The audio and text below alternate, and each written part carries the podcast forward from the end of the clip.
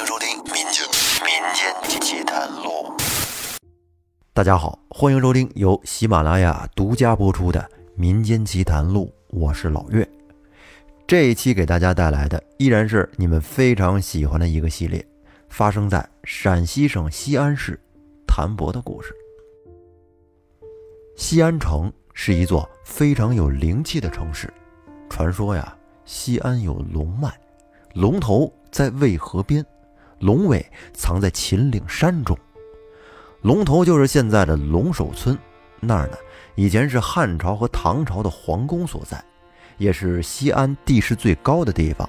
俗话说，南方的才子，北方的将，西安的黄土埋皇上。西安的这片黄土下面。到底埋了多少皇上？那是数都数不过来，更别说达官贵人和平民百姓了。随便修个地铁都能挖出成百上千座古墓。曾经还有长辈说，西安周围有八条大大小小的龙围着，形成了一个八卦图案。反正类似于这样的传说还有很多很多。而今天的故事，得从我们家的一位房客说起。自从我们村子拆迁以后，我们家分了几套房子，自己家人肯定是住不完呢。所以呢，除了留两套自己住以外，其余的全都租出去了。有一次，我母亲让我去收租的时候，我夹着小包来到了房客赵大哥门前。到了他家门口，我是清楚的听到屋里有动静，但是呢，我跟门口这么咚咚咚敲了半天，也没有人开门。我当时心里有点虚，怕出什么事儿啊！就在我准备报警的时候，只见门突然开了。我推开门走进屋子，只见赵大哥坐在镜子前边，一动不动，并且用一口流利的上海话说：“你赔钱，你把我的钱踢掉也就算了，怎么还骂人呢？”我看到眼前的赵大哥，直接愣住了。他平时说话可不是这口音。我第一反应是赵大哥喝多了，跟那撒酒疯呢。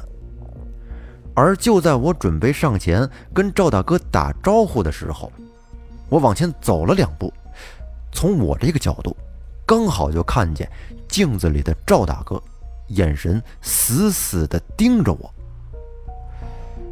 这让我瞬间就冒了一身冷汗，那种眼神，感觉。充满着杀气，仿佛我是他什么仇人似的。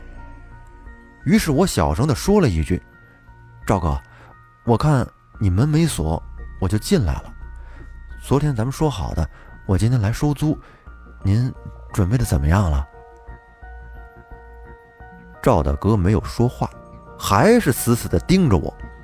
我也看着他。说实话呀。我被这种带有杀气的眼神盯着，实在是很不舒服，心里毛毛的。时间就这么过去了两分钟左右，期间呢，我俩谁都没说话，就这样彼此的相互看着。结果就这么看着看着，突然间赵大哥昏倒了，直接一头趴在了桌子上。我赶紧上去把赵大哥给扶起来。就在我扶起赵大哥的一瞬间，他好像醒了，像是刚才发生的一切他全然不知道似的，并且用一口地道的陕北话问我：“你干什么？”这时我已经意识到这事儿有点不对劲儿了，于是便尴尬的说：“赵哥，您刚才昏倒了，您没有印象吗？昨天咱俩不是约好了，我今天来收租吗？”只见赵大哥挠了挠头，说：“哦，对了，你等我一下。”随即，赵大哥便起身走进卧室，拿出了一个黑色的手包来，给我数了一沓钱，说：“你数数，看看对不对。”我接过钱，数完了，说：“哎，赵哥，不对，您这多了一张，给您。”赵大哥接过那一百块钱之后，显得无精打采，脸上透露着。病态的苍白，眼神看起来非常的迷离。我关心的问了一句：“赵哥，您没事吧？”赵哥有气无力的说：“哦，没事儿，可能是昨天晚上应酬喝多了，嗨，睡一觉就好了。”哦，好的，那我就不打扰您了，我先走了，您休息吧。说完，我就离开了赵大哥家。就在我收租这件事儿过去没几天，出事儿了。赵大哥带着他老婆张姐去西安某商场买衣服的时候，竟然无缘无故的从商场的楼顶跳了下去。而事发的当天晚上，整个小区就都传遍了。而我那天晚上恰好出来买零食，看到商店门口聚集了很多人，于是我就凑过去。听到这些大爷大妈说，大概是半个月前吧，有一天晚上，赵大哥应酬完了之后，已经是凌晨两三点了，他独自一个人回家，在回家的途中，经过一个十字路口的时候，不小心啊，踢到了一堆刚刚烧完的冥币，而此时呢，赵大哥是气愤的上去又给了一脚，把地上的冥币全给踢乱了。并且还对着那堆冥币骂了几句，然后转身就走。就在当天晚上回去，赵大哥跟他老婆是大吵大闹了一场。过了几天，还是赵大哥的老婆张姐觉得有点不对劲儿了，于是就找了一个能掐会算的人给看了看。这个人说，赵大哥是因为破坏了地府的规矩，是他途经西门的时候惹到的。相传西安的西门城楼四十五度的方向是地府的报道处，而西安每天去世的人，那鬼魂都得到那儿报道。而恰巧那天是明阴节，赵大哥误打误撞的不小心破坏了规矩。后来这个人呢，让赵大哥拿了两瓶白酒，还有大白馒头、烧鸡以及一些烧纸去那个地方赔礼道歉。先是用一瓶白酒倒一个圈儿，用打火机点着了。等火灭了之后呢，在圈里放上些白馒头、烧鸡，还有一瓶白酒，然后再烧点纸，磕头认错。等赵大哥做完这一切之后，这才两三天。今天和张姐去逛商场的时候，莫名其妙的就从楼顶跳了下来。当我听到这些信息之后，便让我想起了那天赵大哥的那个眼神，不由得让我哆嗦了一下。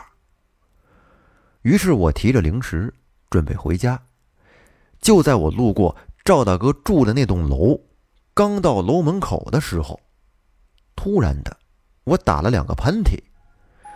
当我缓过神来之后，一睁眼，我清楚的看见那栋楼门口有一个女人，穿着一身。红色旗袍，双手自然下垂，披头散发的，低着头，眼神向上，脸色铁青的看着我。我随口骂了一句：“我去你大爷的！”吓了老子一跳。但是，一眨眼的功夫，这个女人就不见了。然后我往前走了两步，才反应过来，心想：刚才好像……碰到脏东西了。随即呢，我点了一根烟，拿出春花奶奶给我的三角宝塔，攥在手里，便一路小跑着回家了。回到家以后，我一边喝着小酒，吃着零食，一边在琢磨刚才碰到那个女的到底是谁呢？我脑子里是疯狂的搜索，但是搜了一圈之后也没个结果。就在这时，我给侯林奇打了一个电话，把赵大哥跳楼和刚才看到那个红衣女子的事儿跟他说了一遍。而侯林奇听到之后，比我还兴奋地说：“谭博，你看见女鬼了？哎，长得好不好看？身材好不好？”我无奈地说：“我说你小子听不懂人说话的重点呀，要不你这会儿来我家，我带你去看看。”你自己看看他身材到底好不好？侯林奇说：“我不去，我不去。”我说：“哎，我觉得赵哥的死应该跟那个女鬼有关系。要不然你明天早上来我家，咱俩去商场看看，看在案发现场能找到点什么线索。顺便我试试跟春花奶奶学的东西，效果怎么样？”侯林奇说：“啊，就咱俩呀？那不然呢？要不把你那个红衣女鬼姐姐也带上？”我俩在电话里贫了一会儿，我也喝的差不多了，于是呢，便挂了电话，在沙发上眯瞪了一会儿。当我一觉起来的时候，侯林奇已经来到我家了。我是洗漱完，穿好衣服，准备了一些春花奶奶给我的法器，然后我俩就奔着那个商场去了。到了商场以后，昨天赵大哥跳下来的那个地方。被一个很高的灰色布围着，看不到里边。但是从旁边走过的时候，多少能听见里边好像有人在念经。我俩是四处转了转，然后到了商场顶楼的厕所里。我关上门，拿出一条积雪绳缠在了手上，然后双手掐诀，凌空写着咒印，闭上眼睛，嘴里念着。引天诀，这个引天诀呀，可以给法器开光，就是暂时让法器拥有一些灵气。当开过光的法器遇到脏东西的时候，会有很高的敏感度，可以给我一些信号提示。当我睁开眼睛的时候，只见侯林奇紧张兮兮的看着我说：“你好了没有？”我说：“不知道啊。”要不咱下去试试？于是我把积雪绳拿在手里，我俩在顶楼转了一圈，但是没有任何反应。于是又下到一楼那个被灰色布围起来的地方，又转了一圈，可还是没有反应。侯林奇着急的说：“哎，你小子是不是学艺不精啊？怎么没反应呢？”我纳闷的说：“没错啊。”春花奶奶之前就是这么教我的，我也不知道怎么回事我俩就这样在商场溜达了一天，直到晚上商场关门的时候，我俩也没看到积雪绳有什么反应。然后呢，我俩在夜市里随便吃了点东西，就回家了。走到院子门口的时候，侯林奇给他父亲打了个电话。说晚上在我们家住，然后我俩就在院子里面走。当路过赵大哥住的那栋楼楼下的时候，我刻意在楼门口转了两圈，低头一看，手里的积雪绳还是没反应。而这时，从楼门口走出来一位大哥，看我俩的眼神就跟看神经病似的，因为这时侯林骑士死死地抱着我的胳膊，跟着我。我说：“行了行了，这都到家门口了，你怕个球啊！”侯林奇嘿嘿一笑，松开了我的胳膊。我又拿着积雪绳，朝着昨天看到那个红衣女人站着的地方走了过去。到了那儿之后，低头一看，手里的积雪绳还是没反应。而就在我失望的准备把手里的积雪绳扔掉的时候，一抬头，只见昨天那个穿红衣旗袍的女人又出现在了我面前，跟我之间的距离仅有一步之远。这下给我吓得，我是本能的抬起脚，朝着那个女人就踹了过去。可是，一瞬间，那个女人又消失了，我这一脚踹墙上了。然后我扭头一看，我旁边的侯林奇则是站在原地一动不动。我推了他一把，说：“哎，小伙子，你没事吧？”而侯林奇则大喊一声说：“跑，快跑啊！”然后我就跟着侯林奇在后边跑。当跑到我家楼下，我才反应过来，我跑什么呀？然后我拉住侯林奇，问他说：“哎。”你跑什么呀？侯林奇说：“我操，你看见那玩意儿，你不害怕呀？”说完，侯林奇赶紧掏出春花奶奶给他的三角宝塔，攥在手里，然后拿出一盒烟，递给我一根，说：“谭博，你赶紧点根烟。春花奶奶给你的三角宝塔呢，你赶紧拿出来呀。”其实我本来啊是没那么害怕的，但是这会儿被侯林奇这紧张兮兮的神态整的也有点慌。于是我俩回到家之后，坐在客厅上缓了一会儿。我从冰箱里拿出了两罐啤酒，递给侯林奇一罐，说：“给，你怕啥呀？咱俩去商场溜达一圈，不就是为了找那红衣女鬼吗？这都自己送上门来了，你还跑？”而侯林奇则故作镇定地说：“那女的身材我看着还真挺好的。”我嘲讽道。你别扯淡了，以前小时候也没见过你这么怂啊！你是不是最近身体有点虚啊？我看你平时少看点电影吧。侯林奇说：“哎，电影里边不都说穿红衣服的都是厉鬼吗？你不害怕呀？”我不屑地说：“那你在看电影的时候没听说人怕鬼三分，鬼怕人七分吗？”哎，行了，别扯淡了，明天呀，早早起床，咱们。接着去商场。我俩洗漱完，看了一部恐怖片之后就睡觉了。等到第二天早上九点多，我们又来到了这个商场，在同样的地方，我用同样的方法拿着积雪绳在商场里溜达，一直到中午一点多了，还是没有什么反应，这让人些许有些失望。但是我们在商场旁边吃饭的时候。当时饭馆人不多，我们和饭店老板有一搭无一搭的聊着天儿。饭店老板就说：“这个商场邪得很呐，自从建好到目前为止，少说也得有二三十年了吧？你们是不知道，这儿啊，每年都得死一个男人，而且还都是跳楼死的，怪得很呐。”啊，真的？这么大事儿也没见报纸里报道啊！饭店老板说：“这个咋报道嘛？事情一发生，基本都是悄悄处理了。人家商场还得做生意呢。我跟你说呀，这里邪得很。商场把跳楼的那个地方都用水泥封死了，也不知这些人是咋上去的。”我问道：“那监控看不到吗？”饭店老板笑着说：“ 哼。”那就不知道了。